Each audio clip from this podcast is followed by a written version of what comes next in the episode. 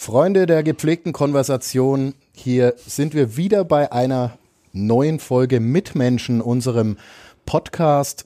Mein Name ist Thomas Korell und ich habe wie immer einen interessanten Gast aus der Region. Er ist äh, einerseits ähm, Professor, also Lehrstuhlinhaber an der Friedrich-Alexander-Universität für Museumsforschung und Kunstgeschichte. Andererseits ist er der Generaldirektor oder wie wir sagen würden, der Chef vom Germanischen Nationalmuseum. Professor Dr. Daniel Hess, herzlich willkommen. Ja, hallo, guten Tag. Grüezi würde ich jetzt sagen, Herr Schweizer. Sehr gerne. Ja, Fränkisch weiß ich nicht. Servus. Genau, servus, ja. Das ist für mich immer Österreich. Aber gut, wunderbar. Ja, geht, geht in beiden. Geht, Mitmenschen. Ein Podcast von nordbayern.de. Mit Menschen, die verändern, bewegen, unterhalten. Schön, dass Sie da sind, dass Sie sich die Zeit nehmen. Wir werden einige Themen sicherlich ähm, streifen und auch vertiefen können. Ich fange an mit aktuell, äh, mit einem aktuellen Thema, nämlich der derzeitigen Sonderausstellung Horizonte. Es geht um ein politisches Thema, umstrittenes Thema, vielleicht auch Migration. Ähm, ist das Absicht und wie wichtig ist es Ihnen, sich in aktuelle Diskurse einzumischen als Museum? Wenn es keine Absicht wäre, hätten wir was falsch gemacht, mhm. weil das natürlich eine ganz klare Setzung war.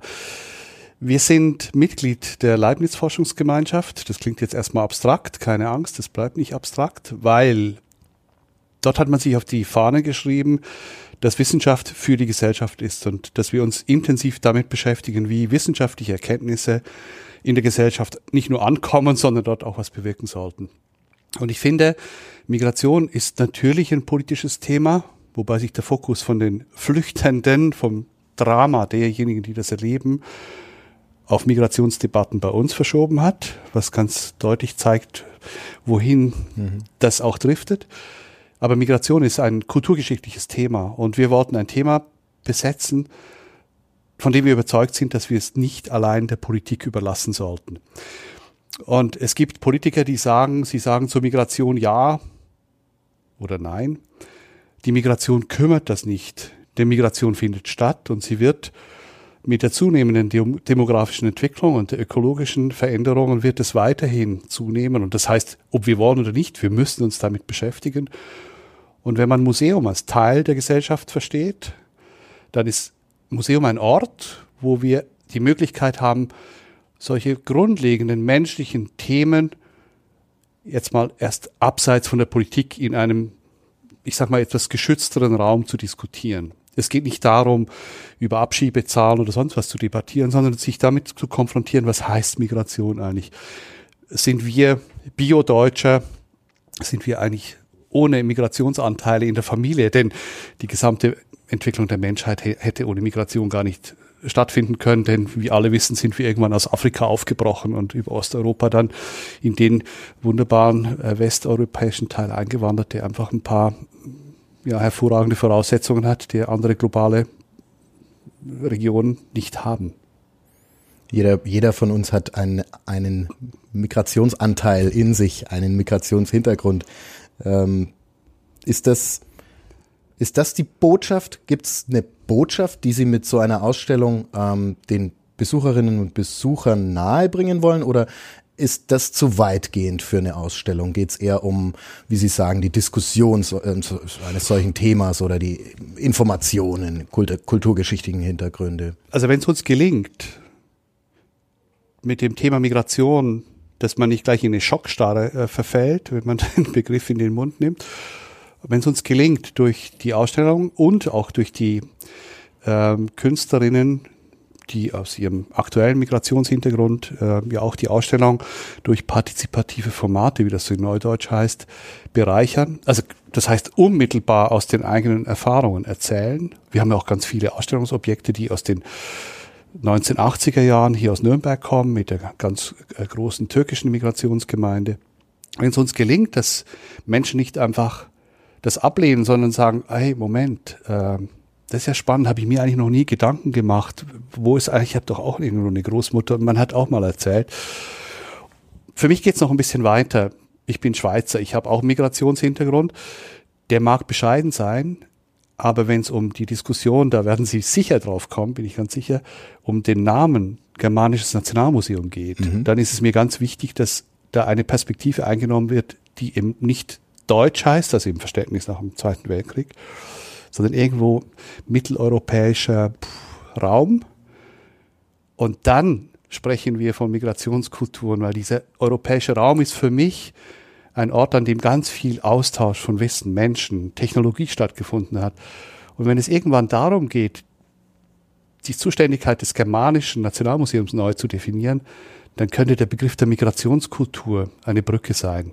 Und deshalb ist diese Ausstellung ein Punkt in der Beschäftigung dessen, was wir als Zentraleuropäisches Museum für Kulturgeschichte eigentlich für Bestände haben und wie wir uns öffnen können von einem Verständnis, das sehr stark national geprägt wurde im Laufe des 19. Jahrhunderts. Also das heißt, dass wir die Nationengrenzen jetzt nicht nach Außeneuropa verlagern und dort unsere Stacheldrahtwalzen aufbauen, sondern dass wir sagen, gibt es da andere Begriffe, dass man Kultur als Austausch, als Wechselwirkung, als etwas nicht Abgrenzendes, sondern als sich etwas Öffnendes verstehen. Das wäre dann der erste Schritt mhm. dahin. Sie sehen, da ist eine größere, längere Vision dahinter. Was ja auch gut ist. Ähm, die Namensdiskussion tatsächlich äh, äh, bin ich dann auch gespannt. Die stellen wir aber noch kurz zurück. Ähm, weil Sie ein anderes Stichwort genannt haben, ähm, die Partizipation. Genau hier wollte ich auch weitermachen, weil das immer so ein, man hat das Gefühl in Museen, das verkommt dann ein bisschen zu, sagen wir, Interaktion. Und jetzt ganz blöd ausgedrückt, da kann man Knöpfchen drücken und dann bewegt sich was. Oder äh, man man äh, bietet. Ich habe jetzt äh, die Kollegin Birgit Ruf hat letztens einen Artikel äh, geschrieben. Man bietet Yoga-Führungen an oder Führungen für Kinder, äh, für Eltern mit Kleinkind. Ähm, als Beispiel jetzt zum Beispiel in dieser Ausstellung oder in einer anderen was ist tatsächlich diese Partizipation, mit der man also die Menschen zum Mitmachen bringt im Museum? Vielleicht die Frage der Perspektive. Also das, was Sie jetzt mit Yogakursen und was weiß ich erwähnt haben, ist ganz wichtig. Das Museum als dritter Ort wird auch gerne gesagt, so neben Arbeit und, und, und ähm, ja, zu Hause. Dass die Aufenthaltsqualität an, an solchen Häusern steigt, dass man sich da einfach wohlfühlt, inspirieren lässt. Das ist sicher auch was äh, Frage, dass man Zielgruppen erreichen Richtig, möchte. ja. Und das, wir haben ja jetzt auch diesen einen, einer der schönsten Höfe äh, Nürnbergs mit Cafeteria im Sommer betrieben. Aber Partizipation geht eigentlich noch ein Stück weiter, dass wir jetzt nicht nur über die Menschen reden, die migrieren, passiert ja ganz häufig. Wir reden ganz viel über Menschen am Museum, über Kulturen, sondern dass wir diese Kulturen auch selber zu Wort kommen lässt. Und das ist ein neuer, neuer Ansatz. Das ist natürlich im Moment äh, auch super sexy. Jedes Museum, was auf sich hält, muss natürlich partizipative Projekte haben. Und das kann auch ganz schnell zu einer, ja, zum, zum Labeling führen, dass man einfach modern zu sein scheint. Aber ich würde dieses andere, dass, dass man wirklich ernsthaft Menschen, über deren Kulturen man spricht, dass man die auch mitbeteiligt, das wäre der neue Ansatz. Und da geht's auch so ein Schlagwort, dass die Museen ihre Deutungshoheit abgeben müssen. Partizipation wäre ein Stück weit mhm. der Weg zu diesem Ziel, wobei die Deutungskompetenz würde ich als Museumsmensch nie abgeben wollen, weil das ist ja auch unser wissenschaftlicher äh, Hintergrund, dass wir über die Dinge, die wir haben, auch äh, wissenschaftlich fundiert, historisch Auskunft geben können. Aber was das mit dem Menschen heute macht, da können wir, glaube ich, gut akzeptieren, dass ich als weißer Mitteleuropäer vielleicht eine andere und als Mann äh, anders reagiere auf eine nackte Venus-Darstellung ja. von Kranach als wer auch immer, der ja. einen völlig anderen Hintergrund hat. Und da Gespräche zu ermöglichen, auch ein Stück weit zu lernen, ein Stück weit Irritation zuzulassen, dann aber auch zu sagen, Moment, ich als Wissenschaftler muss ich natürlich auch erklären, warum ist das so entstanden im 16. Jahrhundert, was aber für den heutigen Museumsbesucher unter Umständen überhaupt keine Relevanz hat. Und in dem Sinne Partizipation würde ich unbedingt begrüßen, weil im Moment ändert sich so wahnsinnig viel ökologisch, postkolonial, Gender, jenseits von Berlinern, Bubbles und so weiter und so fort. Was uns schon auch einfach wirklich grundsätzlich auffordert, darüber nachzudenken, was unsere Bezugssysteme sind, ob das jetzt non-binär oder binär oder europäisch, außereuropäisch ist. Und das finde ich super spannend. Und da in den Dialog zu kommen, jetzt einfach mal auszuprobieren, was, was dann daraus wird in der Neupräsentation, im Neuzugang, das, das steht ein Stück weit jetzt noch gar nicht fest. Und das finde ich so schön, das Museum eben auch so eine Art Experiment, also ein bisschen auch gesellschaftliches Experimentallabor sein kann.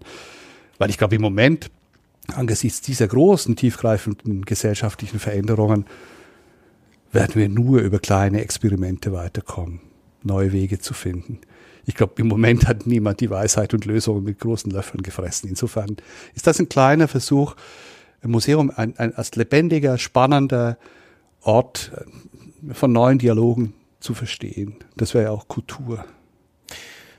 Als Beispiel, wie macht man sowas? Wie kriegt man wir das haben jetzt, hin? wir haben, äh, wir haben ein, ein, ein Programm ausgeschrieben, Artists in Residence. Wir haben eine Stiftung, Mhm. die uns das Geld gibt, äh, ermöglicht hat.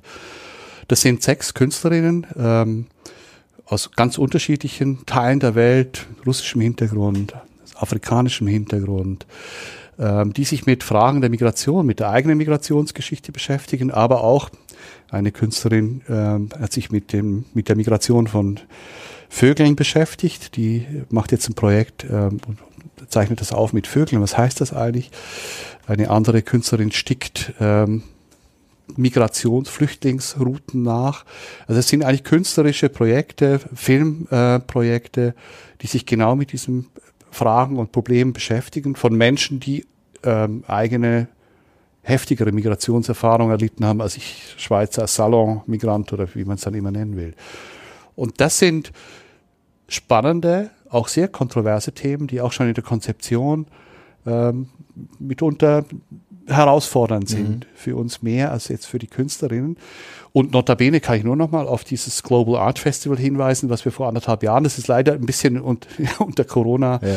unter die Räder gekommen. Ich fand das unglaublich spannend, mit zeitgenössischen Künstlerinnen am Eingang stand statt Eigentum der deutschen Nation einfach in LGBTIQ-Farben Fiktion, dass man einfach mal so eine Diskussion zulässt.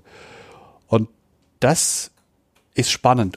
Aber Sie sehen, ich meine, das hat, wir verpflichten die Künstler, Künstlerinnen schon auch mit der Auseinandersetzung mit dem GNM und dem Ort. Also das ist nicht einfach irgendwie irgendwas. Ne? Ja. Und daraus entsteht ein Dialog. Also sie, sie hängen nicht nur die alten Künstler auf, die nichts mehr dazu sagen können, kann natürlich die Wissenschaft immer noch was dazu sagen, sondern sie holen auch die aktuellen zeitgenössischen Genau. genössischen Künstler ins Haus lassen solche Diskussionen dann zu. Das können wir jetzt nicht in jeder künftigen Ausstellung in diesem Format machen, jetzt mit Artists in Residence. Wir machen nächstes Jahr ein großes Thema Mensch-Natur. Wir haben ja so ein bisschen Jahresthemen auch jetzt gewählt, um wir sind in Nürnberg und nicht in Berlin oder München oder Dresden, um einfach sichtbarer zu werden überregional. Und bei Mensch und Natur werden das jetzt weniger Künstler sein, aber vielleicht gibt es dort eher so Laborgeschichten, dass man auch dort den Diskurs ähm, Mensch, Natur, Ökologie, inwiefern gehört der Mensch in die Natur oder hat sich von der Natur separiert, dominiert die Natur, um da einfach die Besucher nicht nur mit Werken, sondern einfach anders in den Dialog hineinzunehmen. Das ist der Sinn der ganzen Es Aktion. klingt auch wieder nach einem brandaktuellen Thema, das dann angegangen wird. Mensch ja, Natur. Ja, ist natürlich, liegt uns also- auch sehr am Herzen. Und wir haben mit unglaublichen Werken, also dieses wunderbare, der Hirschgeweih-Leuchter, Entwurf Dürer, Ausführung Veit Struss, äh, eines der super tollsten Mhm. Werke. Also das heißt, das ist ein, ein, ein, ein, Megathema, das wir jetzt mit, äh, mit dem Senckenberg, Gesellschaft Senckenberg Museum in Frankfurt bearbeiten. Ich glaube, das ist die älteste äh, naturwissenschaftliche Museum. Auch da der Versuch, neue Brücken zu schlagen, wo noch wenige erst unterwegs sind. Finde ich total spannend. Ähm, Sie haben gerade einen Namen erwähnt, über den wir natürlich auch kurz sprechen müssen. 2028 ist ein der 500. 500. Todestag eines gewissen Albrecht Dürer. Sie, ich nehme an, dass Vorbereitungen dafür schon im Gange sind, dass irgendetwas passieren muss. Äh, 2012 war, glaube ich, die letzte ähm, große Dürer-Schau. Ähm, wie groß wird's? Haben, haben Sie schon Pläne? Wir sind dabei, jetzt erste Pläne zu schaffen. Wir haben uns für die nächsten Jahre, habe ich erzählt, mit den Jahresthemen ähm, versucht, ein Programm zu machen. Wir haben 2027 175 Jahre GNM. Mhm. Da kommen wir dann auf die Namensdiskussion. Mhm. Ein Jahr später 500 Jahre Dürers Todestag. Es ist nicht Dürers Geburtstag, es ist der Todestag. Ja. Also wird es auch darum gehen, wie Dürer weiterwirkt, wie man sein Andenken pflegt. Keine Angst, es wird jetzt nicht so eine, nur eine, so eine kleine, kleine Ausstellung. Wir sind im Moment am noch ganz offen überlegen und sind auch da am überlegen, dass wir ein Stück weit auch von Dürer wegkommen. Das, was, was ist von dem geblieben oder was würde man heute, wenn und so weiter und so fort. Auch das wird ein Stück Experiment sein, weil ich glaube, das können wir uns abschminken, dass wir jetzt das zum Anlass nimmt, eine Dürer Megashow zu machen, jetzt wie bei Vermeer in, in Amsterdam. Das werden wir nicht hinkriegen und das ist auch immer ganz schwierig. Es geht um sehr kostbare, fragile Werke und es geht auch um CO2-Abdrücke, die mit solchen äh, Transporten ja. verbunden sind. Und da sind wir im Moment am Überlegen. Mein Traum wäre, dass wir etwas Überraschendes machen, was trotzdem erfolgreich ist. Mhm. Also, dass wir jetzt nicht einfach die, das Normale, wie wir jetzt sagen, naja, jetzt, jetzt holen wir das so Feste, was es gibt von Dürre, zack, bumm, ja. und dann ja. haben wir die, die, die, die 300 ja. bis 400.000 Besucher. Das wäre ein bisschen zu einfach. Und es ist sicherlich schwierig. Das ist auch. Wenn, ärgert man sich da manchmal drüber? So, äh, ich sage jetzt mal Stichwort Raubkunst, davon kann natürlich in dem Fall keine Rede sein, ähm, wobei ich die genauen Hintergründe nicht weiß, ist nicht mein äh, Spezialgebiet, aber jetzt hat der Dürer doch die Sachen hier gemalt und die hängen in München oder in Wien oder woanders. Das kann man aber, das kann man umdrehen. Dies, die, diese Debatte, klar, kann man umdrehen. Mhm. Dürer ist der beste Werbeträger für Nürnberg in der Welt. Ich bin eingeladen im Juli, gibt es eine Tagung über ähm, Dürer, Dürer's Material World. Das ist eine Kooperation zwischen England und Australien. Die zweite Tagung wird in Australien stattfinden, mhm. wo man sich mit Dürer beschäftigt. Nürnberg kommt bis Wird nach Australien. Also insofern, Klar. das sind, sind zwei Seiten einer Medaille ja. und das ist die Frage, wie wir damit umgehen. Und Dürer ist auch neben dem Nürnberger auch einfach ein, ein, ein, ein ideales Beispiel für einen Künstler, der einfach sämtliche Grenzen, ja, hinter sich lässt. Und mhm. das ist auch spannend so als Typ. Was ist da eigentlich? Was ist geblieben? Gibt es ja wie bei Goethe. Goethe hat gesagt, das bedeuten Sie, was ich geschrieben habe, ist die Farbenlehre. Das hat kein Mensch je gelesen und mhm. das, das, beschäftigt niemanden mehr. Also das heißt, auch da wird es so ein bisschen drum gehen, was, was hinterlässt man? Was bleibt eigentlich? Was bleibt von so einem großen äh, Künstler wie Dürer und was verändert sich da? Ich kann, ich verberge nichts. Wir sind ja. im Moment am Diskutieren und ähm, wir müssen irgendwann im Laufe des Jahres das etwas konkreter werden lassen, weil die Zeit kann ich mir vorstellen. Läuft. Also äh, es ist natürlich, äh, und ich denke, das ist ja auch ein sinnvoller Ansatz, nicht zu versuchen, alle Dürer, die irgendwo äh, hierher zu karren, aber ähm, wenn man natürlich, was ich annehme, schon den ein oder anderen sich vielleicht mal leihen möchte, dann wird man wahrscheinlich in dem Fall früh damit anfangen müssen. Andere kennen das Datum auch. Sowas zu klären, ja, genau. Kann ich mir vorstellen. Ja, ähm, man darf gespannt sein und äh, um passt eigentlich ganz gut, um ein bisschen auf ähm, Sie und Ihr, Ihr persönliche äh, Geschichte einzugehen. Ja, Dürer ähm, ja quasi so als Zauberlehrling, ne? Der, das Thema Dürer ist ein Thema, das sich, das sich durchzieht. Genau. Ähm, aber auch, äh, wenn, wenn wir jetzt über, über Dürer reden, ähm, über den Todestag reden, Sie haben vor, bis dahin noch hier wirksam zu sein. Also Sie sind jetzt seit vier Jahren der Generaldirektor. Okay. Ja, natürlich habe ich vor, weil das, äh, was im Moment läuft am GNM, haben Sie vorher schon gemerkt, ich spüre ganz viel Aufbruch. Wir werden die gesamte Südtangente, wie wir das jetzt so schön genannt haben, also den ganzen südlichen Teil des Museums sanieren mhm. mit David Chipperfield Architects. Ähm, es gelingt im Moment so ein bisschen am GNM, ein bisschen einen Knotenpunkt von so globalen Kreativen einzurichten. Auch das eine Frage, ja, auf welche Liga, welche äh, Kategorie spielt eigentlich das Germanische. Und ähm, wenn ich das mit der Sanierung, das ist unser wirklich ganz, ganz, ganz große Aufgabe, das komplette 19. Jahrhundert neu zu erzählen. Wir wissen, wir verstehen unseres, unser 21. Jahrhundert erst, wenn wir das 19. Jahrhundert kennengelernt haben. Das GNM ist übrigens Teil davon, Nationenbildungsprozess und, und, und. Schon wieder der Name.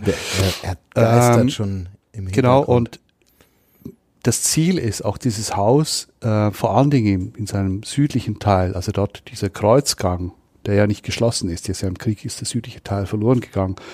Und Chipperfield hat jetzt einen, einen super Ansatz, von dem wir gar nicht gedacht hätten, dass der überhaupt trägt. Wir werden diesen Kreuzgang rekonstruieren. Natürlich jetzt nicht historisieren, sondern das wird man sehen, dass es ein, eine Rekonstruktion ist.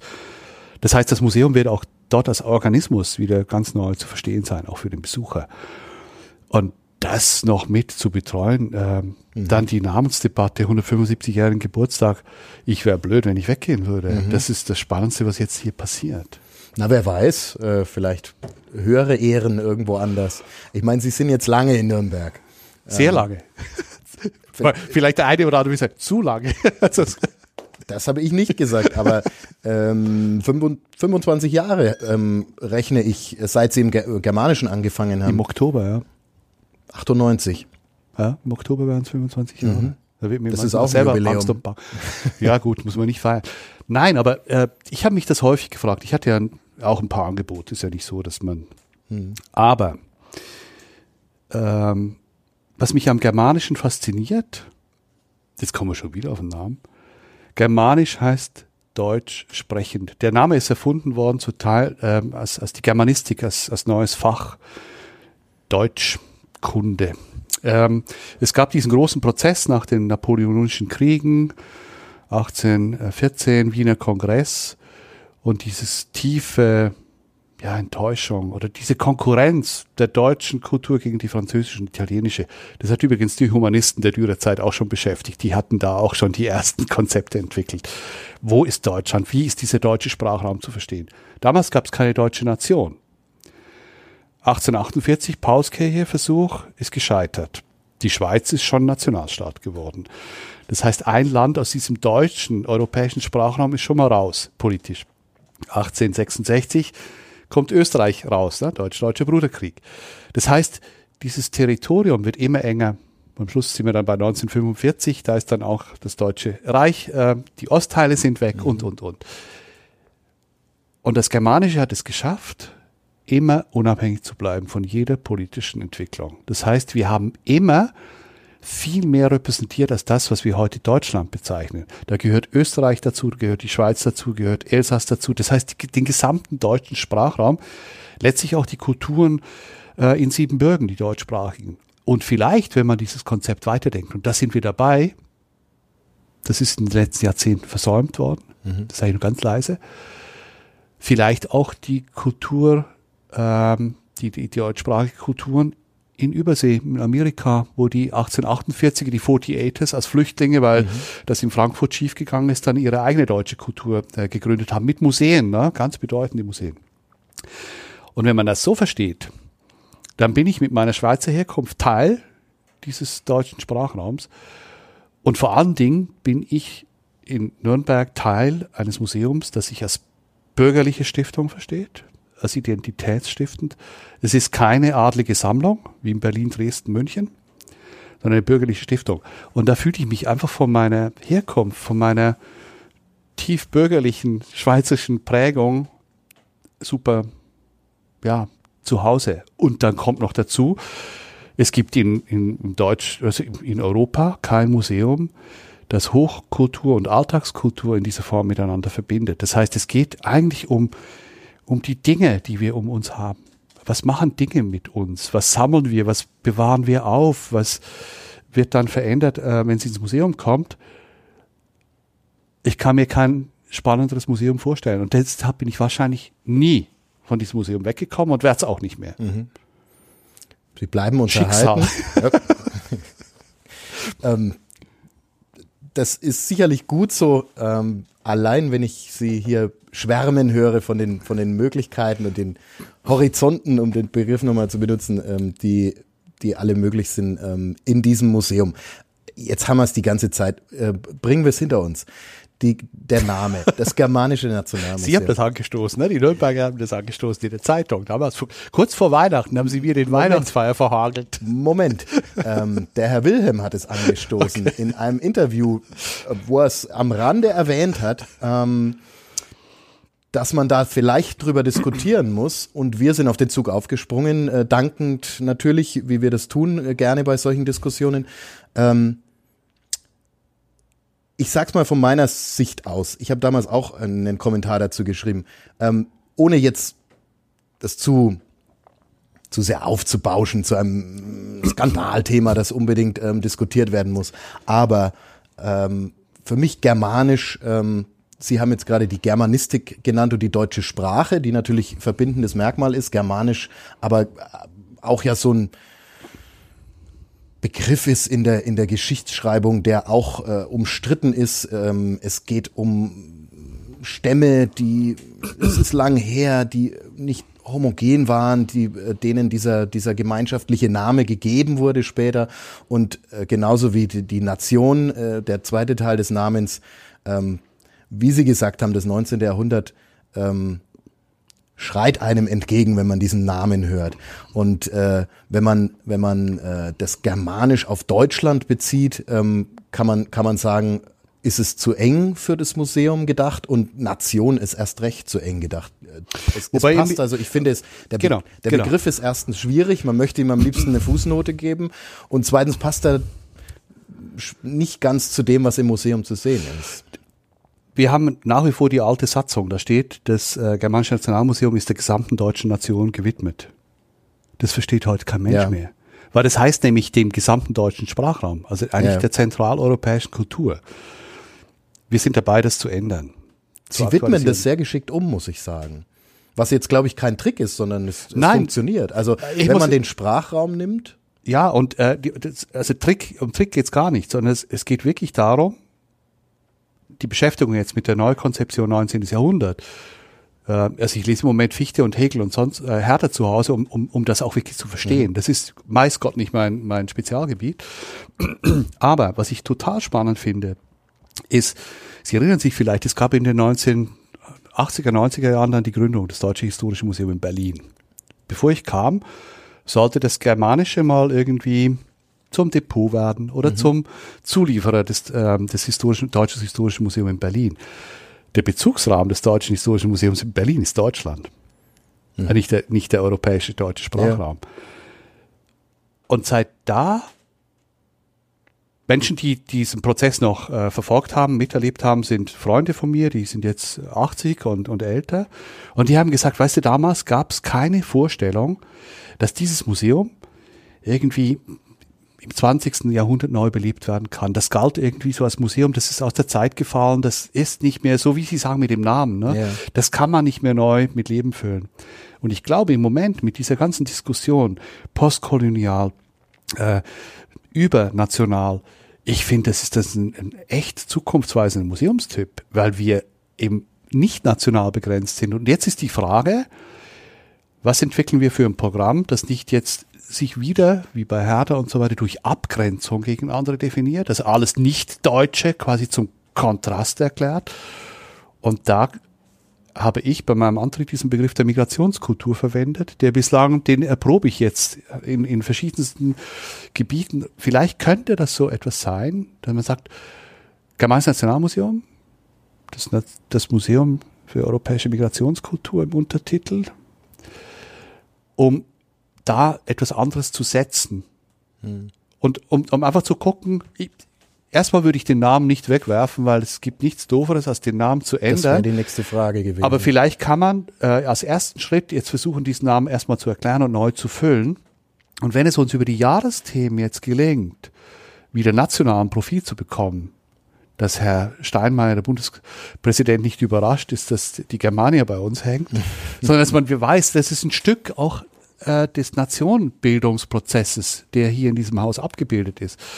Also ein Stück wie Dürer, ähm, die zweite Hüfte Nürnbergs, die eben in Deutschland und in Europa steht, dann äh, könnte das super werden. Und ob das dann Germanisches Nationalmuseum heißt, was heißt Victoria and Albert Museum, was heißt Metropolitan Museum, puh, ja, ich würde den Namen an zweiter Stelle ändern. Im Moment geht es uns ganz intensiv darum, uns klar, darüber klar zu werden, wofür stehen wir und auch, was ist unser künftiges Sammlungskonzept, weil da, daran wird sich auch ein bisschen entscheiden, was wir sind.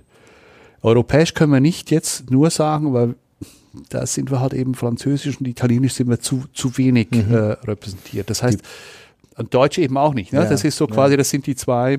Die europäische Kulturgeschichte wäre als, als Begriff eingefallen, aber europäisch ist vielleicht zu viel dann. Ja, das ist wahrscheinlich dann mhm. doch, doch die Nummer zu groß. Also, aber das, wie gesagt, das geht darum, und dann auch Kulturgeschichte. Was heißt Geschichte? Kultur kann sich jeder ja. was vor, aber Kulturgeschichte, wenn Sie die Leute fragen, keine Ahnung. Ich mhm. wurde mal gefragt, ja, was, ey, was machst denn du? Was ist denn das eigentlich? Ich sage, naja, wir beschäftigen uns mit dem Menschen und seinen Dingen. Weil das, was wir haben im Museum, sind Objekte, die auf irgendwelche obskuren oder weniger obskuren Wege zu uns gekommen sind, durch Umwidmung, die sind ja nicht fürs Museum gemacht worden, die meisten Dinge, die wir haben. Und das ist schon spannend, weil mhm. das wäre für mich ein Stück weit europäische Kultur. Das ist auch eine These, habe ich mal äh, jetzt auch in einem internationalen Aufsatz formuliert. Europäische Kultur definiert sich über den Besitz von Dingen. Viel mehr als in Asien oder in anderen äh, Kulturkreisen. Das heißt, das, was wir haben, das, was wir zeigen, das ist nicht nur der Benz vor der Türe oder der Maserati oder was auch immer, sondern das heißt, die, die, also wir definieren unsere, unsere Bedeutung über Dinge. Deshalb haben wir uns kolonial so viel angeeignet, was dann irgendwo in den Museen zum Teil auch gar nicht aufgearbeitet wurde. Und wenn das stimmt, dann haben wir in unserer Sammlung mit Dingen der Hochkultur, der Alltagskultur, der bäuerlichen Kultur, des Zunftwesens, was wir gesammelt haben, als die Zünfte aufgelöst waren, ein Reservoir an, an, an, an Sachen, die zutiefst europäisch sind. Und das irgendwie in die Richtung, da sind wir dran, uns ähm, intellektuell daran her heranzuarbeiten. Es klingt nach einer großen Aufgabe, ja. so wirklich erstmal die Identität dieses Museums zu bestimmen bevor man über einen Namen nachdenken ja. kann. Und das, das finde ich eine ganz spannende Debatte, weil, wie gesagt, es geht auch darum, wie kann man ähm, jetzt eine europäische Perspektive nicht wieder ein, also postkolonial, dass wir den Kolonialismus quasi dann über, über die intellektuelle Schiene wieder einführen, sondern wie kann man das neu verstehen? Und ich meine, wenn Sie bei uns durchs Haus gehen, das werden wir 27 zeigen, wir haben spätbyzantinisch-islamische äh, Textilien. Früher hat man den koptische Textilien gesagt, mhm. vom 6. bis 9. Jahrhundert. Wir haben arabische Astrolabien. Wir haben aus, aus, aus dem norditalienischen Kulturkreis die Adlerfibel äh, aus der Zeit der Völkerwanderung. Das ist weit mehr als jetzt, was man so als äh, deutsche, deutsche Kulturgeschichte versteht. Ja. Wir machen eine Ausstellung nächstes Jahr über ein Wagengrab, äh, was im, äh, im Passauer Bereich äh, gefunden wurde, wo auch deutlich wird, das sind, das sind die Wege, das sind die Bernsteinwege, das ist die, der Bronzeweg, der Osteuropa mit Südeuropa verbindet. Also wir sind in großen Räumen unterwegs mit der Kultur. Und das neu zu füllen und dann vielleicht irgendwann einen passenden Namen zu finden. Vielleicht auch äh, ein bisschen ein Fluch, wenn man so breit aufgestellt ist? Oder kriegt man das positiv hin? Nein, der, das ist ein Fluch, weil wenn Sie sagen, wir haben alles, dann ja. ist das äh, kein Profil. Museum für alles. Das ist kein Profil. ja. Aber da sind wir auch dran. Mhm. Weil ich glaube, das ist auch ganz entscheidend, weil wir haben lange kein Sammlungskonzept gehabt, jetzt äh, Erwerbskonzept für die Zukunft.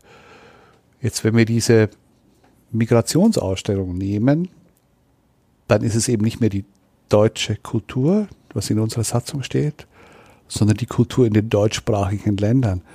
Und das ist was ganz anderes, weil wenn Sie Migrationsanteil von 35 bis 40 Prozent haben, dann wo sind die? Mhm. Die sind ja gar nicht da. Es ist auch einfach in, in der Diskussion äh, ein, ein zu Recht weitaus positiv aufgeladener, äh, aufgeladener Begriff, wenn man von äh, den deutschsprachigen Kulturraum spricht und nicht von der deutschen Nation.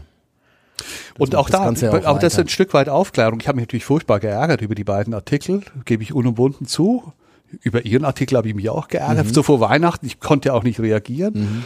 Was mich geärgert hat, ist, dass keiner mit mir vorher gesprochen hat, weil der Begriff der Nation der ist ja im 18. Jahrhundert schon existent und zwar als Kulturnation. Und der meint alles, was nicht italienisch und was nicht französisch ist. Ne? Das ist die italienische Oper mhm. und äh, natürlich die französische Kultur, Hofkultur. Ludwig XIV. hat natürlich in ganz Europa den Ton angegeben. Die Sachsen und alle, die was auf sich hielten, mussten Französisch tanzen können und Französisch bauen und, und, und. Und aus diesem Begriff der Kulturnation, der ja wirklich übergreifend ist, nationenübergreifend, natürlich auch eine furchtbare Konstruktion, die an Sprache äh, gebunden ist und dann versucht man die und die Sprachgruppen auch noch dazu bekommen, was Grimm und so weiter gemacht haben. Aber dieser Begriff eine Kulturnation ist ja super, spannend. Und das hat mit der Staatsnation des 19. Jahrhunderts eigentlich nichts zu tun. Das ist eine furchtbare Eingrenzung, auch chauvinistisch dann immer mehr unter Bismarck und Wilhelm. Und das, auch das ist, glaube ich, ein Stück weit Aufklärung, die wir leisten müssen. Und das wird die neue Konzeption im 19. Jahrhundert natürlich sehr deutlich machen und auch zeigen, was das GNM, welche Idee das GNM weiterhin verkörpert hat. Und diese Idee war viel größer als dies, diese territoriale Entwicklung im Laufe des 19. Jahrhunderts. Gut, dass wir jetzt drüber reden dann. spät, besser spät als nie. genau. Ähm, dennoch, dennoch, das ist das, was ich vorhin gemeint habe, man will dem Ganzen am liebsten eine Fußnote verpassen. Ähm, was Sie skizzieren, ist, ist der Ursprung des Begriffs. Aber natürlich ist der Begriff mit allem Möglichen aufgeladen, ähm, was Leute jetzt darunter verstehen, äh, die dann ähm, dieses Museum möglicherweise damit verbinden. Aber das ich denke, wir haben, wir haben schön ausführlich, also ich sehe es auch so, eine Diskussion kann nie schaden, aber ähm, wir müssen jetzt auch nicht, äh, das ist ja auch äh, für jemand, der in Nürnberg geboren und aufgewachsen ist, wie mich, ist Germanisches Nationalmuseum ein nicht negativ äh, besetzter Begriff, sondern das geht mir locker von der Zunge, weil man das einfach gewohnt ist. Der Name ist bekannt, der Name ist äh, geläufig und man weiß, was man damit anzufangen hat. Und idealerweise weiß man auch, was dort zu sehen ist und dass das jetzt nicht in irgendeine deutschtümelnde 19. Jahrhundert Richtung geht. Was aber auch eine schöne Überleitung ist zum, zum, zu dem Punkt, den wir auch, den Sie auch schon äh, ansatzweise erwähnt haben. Weiß man das auch außerhalb von Nürnberg, außerhalb von Expertenkreisen? Äh, sind Sie zufrieden mit dem, mit der Außenwirkung des Museums? Oder was könnte man da noch Natürlich weiß man, das Germanische Nationalmuseum ist, ist, ist natürlich sehr bekannt. Ähm, vor kurzer Zeit waren wieder zwei Kolleginnen von Getty da, die eine große Ausstellung. Also in den Spezialistenkreisen kennt man sich natürlich da schon und weiß auch, die kennt auch die Bestände und drücken Sie uns denn da, die Daumen, wenn wir den Beheim Globus halt dieses Jahr zum Weltdokumenten, UNESCO Weltdokumentenerbe kriegen, mhm. wäre das natürlich nochmal ein Effekt. Wir sind am bis das sind wir gut vorbereitet mit digitalen Stories und so weiter Aha. und so fort. Ich drücke die Daumen. Wir haben, das wäre für Nürnberg eine Riesenchance. Mhm. Und wenn es dann endlich mal gelingt, dass der normale Nürnberg-Besucher nicht auf der Burg oben und dann vielleicht noch in, im Dürerhaus in die Lochgefängnissen verendet, sondern über die Pegnitz rüberfindet, dann haben wir viel geschafft. Ähm, Nein, wir haben natürlich, ist unsere Resonanz, äh, ich habe das ja vorhin auch erwähnt, überregional müssen wir deutlich verbessern, auch europäisch, über die Fachkreise hinaus. Wir tragen dem Rechnung, dass wir künftig die Jahresthemen Hauptausstellung zweisprachig machen, den Katalog, Englisch-Deutsch. Wir tragen dem Rechnung, dass wir auch die digitalen Digital Stories, das haben wir in der Corona-Zeit angefangen, dass jede große Sonderausstellung auch von einem entsprechenden digitalen Angebot begleitet ist. Auch zweisprachig anlegen. Mit dem Beginn meiner, was haben Sie vorhin gesagt, des Chefseins, mhm. ähm, haben wir 600.000 Jahre in 60 Minuten gemacht, in acht Sprachen. Das kann man ausbauen. Und ich hoffe, dass wir damit über diese Profilbildung Konturbildung ähm, und entsprechende Unterstützung dann unser, unsere Sichtbarkeit erhöhen können. Wobei das große Risiko ist im Moment, dass wir natürlich auch ein bisschen unser, unser herkömmliches Profil ändern, weil diese Migrationsausstellung, das ist ein Experiment, genauso wie ja. das Global Art Festival ein Experiment war. Ob das tatsächlich gelingt, jetzt neue Besuchergruppen zu, ähm, zu finden, und trotzdem die Besucherzahlen zu haben, am Schluss das wissen Sie auch. Am Schluss werden wir nach Quote gemessen. Ja. Das ist das große, ja, die große Herausforderung im Moment. Ich bin überzeugt, dass es gelingen kann. Aber ob wird sich zeigen. Und, kann, und äh, kann man schon, kann man da ein Zwischenfazit vielleicht schon mal ziehen? Ähm, ich nehme an, Sie haben Zahlen, wo die Leute herkommen, wie viele Leute. Es ist, Sie haben dieses mit mit der Burg erwähnt. Ähm, ich glaube, äh, gerade ähm, Touristen, die von weit her kommen in Amerika, da ist dann die Nazi-Vergangenheit natürlich ähm, ein, ein, großer Punkt. Ähm, sind Sie zufrieden mit der Mischung an Publikum? Vielleicht, ich weiß nicht, ob das gelingt. Ähm, das war ja immer so ein bisschen das GNM und Nürnberg, ne? so wie der Vatikan und Rom oder irgendwie, ich weiß nicht.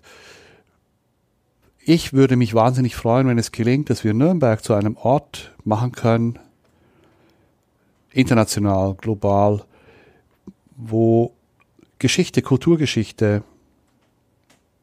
der Mensch in seiner ganzen Ambivalenz zwischen kreativem Schöpfer und Zerstörer ähm, in eine Dichte erlebt werden kann, wie, weiß nicht, ja, gibt sicherlich nur andere Orte, auch in Deutschland, aber mit dem Parteitagsgelände, mit dem Memorial und dem, und dem Germanischen und, und der Stadt, ich glaube, das wäre, das war ein Gesamtpaket, mhm. was, was wirklich einzigartig ist. Und wenn es uns gelingt, da aus den ähm, verschiedenen Kreisen herauszukommen, ein Gesamtkonzept zu entwickeln oder ein Gesamtangebot, dann haben wir hier in Nürnberg etwas Einzigartiges. Weil was dazu kommt, ist ja auch, ich habe unglaublich schnelle, enge Wege. Ich habe mal das Vergnügen gehabt, dass ich äh, Honorarkonsul der Schweiz wurde. Da war die, die, äh, der, der, was war das, die Stabsoffiziere der ETH Zürich, das ist die Militärakademie. Mhm. Und die sollte ich da irgendwie in Nürnberg organisieren. Und dann haben wir, waren das vier, fünf Stunden, genau dieses Pro, äh, Programm ja. gehabt. Also wo ich im Prinzip von Karl dem Großen bis bis nach dem Zweiten Weltkrieg hier in einer Dichte zeigen kann, denen sind die Augen aus dem Kopf gefallen, mhm. das hätten die nicht erwartet. Ich glaube, da haben wir ein Alleinstellungsmerkmal. Aber vielleicht müssen wir das aus dem Fränkischen noch ein bisschen heben. ja, naja, das, es klingt ein bisschen ansatzweise wie äh, Dinge, die gesagt wurden, wo es um die Kulturhauptstadtbewerbung ging. Vielleicht muss man Wege weiter beschreiten, nur ohne das europäische Geld dafür zu bekommen jetzt. Machen wir übrigens 2025, ähm, haben wir ja gesagt, wir machen eine große Ausstellung. Nürnberger Global City. Aha. Da werden wir internationale Netzwerke zeigen und auch ein Stück weit erklären, warum Nürnberg diese Rolle spielt. Vielleicht kann man ja daraus nochmal wieder ein neues Konzept mhm. für Nürnberg entwickeln, weil dort werden wir nämlich zeigen, dass Dürer im Prinzip nur die Sahne auf dem Kaffee war das, was getragen hat, das war die Industrie, das waren die neuen Produkte, das waren die neuen, das war das Metall und, und, und, und.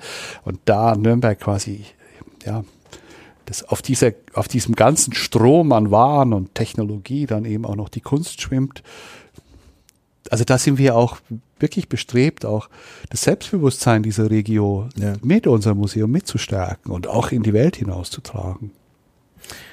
Und daran vielleicht noch anschließend, Sie haben äh, im den, den, den Südbau erwähnt, die große äh, äh, architektonische Herausforderung. Noch ein Stück weiter südlich gibt es eine andere architektonische Herausforderung, nämlich das Opernhaus, ähm, wo von der anderen Seite vom Herrn äh, Herzog ähm, immer mal wieder erwähnt wurde, dass er gerne sich zur Stadt hin öffnen möchte. Also sprich das Opernhaus, das Schauspielhaus äh, leider durch die Altstadtringstraße so getrennt ist, muss, muss es einen Durchbruch geben? Ähm, kann man kann man da vielleicht gemeinsam irgendwas schaffen, auch vielleicht architektonisch äh, und dann konzeptionell ähm, das Opernhaus mehr mit dem GNM zu verbinden? Ich meine, der Durchbruch gibt es ja. Es gibt ja auf zwei, auf, auf den beiden Unten Seiten. durch, ja. Nein, nein, es gibt ja auf beiden Seiten gäbe es ja durchaus gerade Verbindungen, ne? die Grasersgasse und die Straße der Menschenrechte. Also wir sind uns da mhm. geografisch schon sehr nah. Die Stadtmauer ist noch ein bisschen hinter, genau, hinter ja, die Mauer und die Straße. Ich hoffe, dass wir sind auch da natürlich behutsam dabei. Es gab ja auch vor Corona schon viele Möglichkeiten des Brückenschlags, auch jetzt auch inhaltlicher Art. Es gab ja mal diese Idee, diese Kulturmeile, ne? Uli Glaser. Jetzt haben wir das neue Museum noch dabei. Also da könnte man schon was machen. Für mich ist nach wie vor die Grasersgasse einfach eine Katastrophe. Ja mit dem Parkhaus und dem ganzen Verkehr. Schön ist es nicht, ja. Nee, und äh, wir sind ja auch dabei, den Klosterhof wieder neu. Den können wir erst wirklich herstellen, wenn, wenn die ganze Sanierung abgeschlossen ist. Aber wir können nicht eine ganz große Öffnung dort hinten machen, zur Straße äh, und zur Stadt hin. Aber wir haben das auf dem Schirm. Und auch wir haben das Problem, dass wir architektonisch eigentlich so eine Art Fort Knox sind. Ne? Wir sind Mhm. komplett zu. Das heißt, die Besucher sehen gar nicht, was da hinten sich für Welten auftun, ja. welche Höfe da sind. Das ist ja unglaublich. Und auch das wird wahrscheinlich auch Teil unseres vielleicht auch städtischen, touristischen Vermittlungsprogramms zu sein. Hey Leute, kommt, schaut, schaut mal, was ihr hier für, für grandiose Orte habt. Und das muss man halt, ja, wir können die Mauer nicht aufbrechen, da hat die Denkmalpflege ein bisschen was dagegen, ja. aber wir müssen das irgendwie die nach außen bringen. Ist, Stadtmauer genau. ist nicht einzureißen. Ja, ja, nicht nur die Stadtmauer, das ist ja auch bei uns, das ganze Museumsgelände ist ja auch ja. nach außen komplett abgeschottet. Und das macht es schwierig, aber ähm, da wo Schwierigkeiten sind, gibt es kreative Reibungsflächen. Und, ja. Kann man das so als, als ja, auch Wunschvorstellung, ähm, wenn, wenn Sie jetzt mal in den, in den wenn Sie die, die Wünsche frei hätten und in großen Kategorien denken können, ähm, dass da was zusammenwächst sozusagen? Eine, eine Museumsmeile und dann, äh, was Sie ja auch erwähnt haben, äh, wie es mit dem Germanischen selbst weitergeht. Wie soll das in zehn Jahren aussehen? Wir haben ja noch zu sanieren, also das wird ja nicht abgeschlossen sein bis 2028, 29. Mhm. Dann geht's an den Ostbau. Das wäre halt wie bei der Kathedrale, ne? Es geht rundherum. Und wir sind jetzt dabei. Im 21. Jahrhundert haben wir ein paar Schenkungen, die uns äh, auch da die Möglichkeit geben, in, in die Gegenwart zu kommen. Wir haben ja noch ein bisschen Gelände da, wo die Boxbeutelstuben waren. Da könnte man fürs 21. Jahrhundert noch was machen. Mhm. Dann wäre die Straße der Menschenrechte museal so ein bisschen noch stärker sichtbar und dann würde es ja auf der Achse zum Opernhaus weitergehen, beziehungsweise auf der Seite der Grasersgasse. Ich glaube, dort müsste man tatsächlich einfach eine, eine ja, städtische Entwicklung gemeinsam finden. Das war bislang, ja, also zu meiner Zeit habe ich das nicht erlebt. Ja. Alle finden das furchtbar. Und ich würde mir wünschen, dass, dass hier in diesem Nord, in diesem vielbesungenen nordbayerischen Raum mit Nürnberg als Metropolregion oder Metropolzentrum, dass Nürnberg ein Wahnsinnspotenzial für Kultur. Und das wird, wir haben jetzt Chipperfield gehabt, ne? Mhm. Und dann kam, äh, kamen noch so ein paar internationale Kreative mit, die auch äh, Architektur unterwegs sind und, und, und, für die Chipperfield auch zum Teil gebaut hat. Und jeder, der hierher gekommen ist, hat gesagt, Wahnsinn, es hätte gar nicht gedacht. Das heißt, Nürnberg hat viel mehr, als wir uns bislang denken können, dass andere wissen. Und da müssen wir, glaube ich, ein gemeinsames Profil entwickeln. Und dann, glaube ich, haben wir eine Riesenchance. Ich kenne, kenne diesen Effekt auch von, von Jahren, die ich nicht in Nürnberg verbracht habe. Bei der Rückkehr merkt man erst mhm. Ähm, mhm.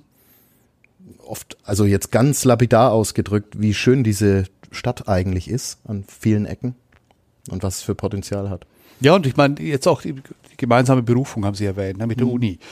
Ich glaube, wir haben da auch ähm, ein, ein, ein kreativ-wissenschaftliches Umfeld, was einzigartig ist, ne? mit der Fachhochschule oben. Mhm. Dann haben wir die FAU.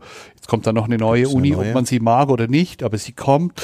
Dann haben wir äh, Bayreuth ist nicht völlig aus der Welt mit Bamberg. Das heißt, wir haben hier ein, eine, eine Dichte auch, äh, was Wissenschaft angeht. Dann haben wir mit, mit den ganzen Kliniken äh, medizinische Forschung.